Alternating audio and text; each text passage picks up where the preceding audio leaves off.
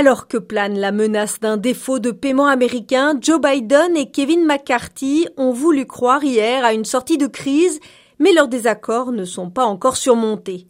Le président américain a évoqué une réunion productive et a appelé à négocier de bonne foi pour trouver un compromis budgétaire.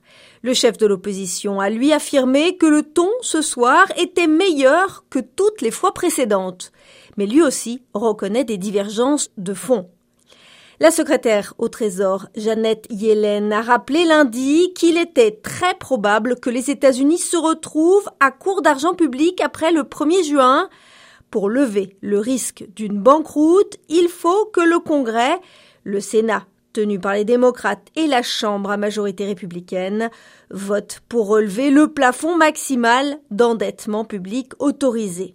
Les républicains exigent en retour une forte réduction des dépenses publiques Joe Biden, qui fait campagne pour sa réélection en 2024 sur une promesse de justice sociale, s'y oppose.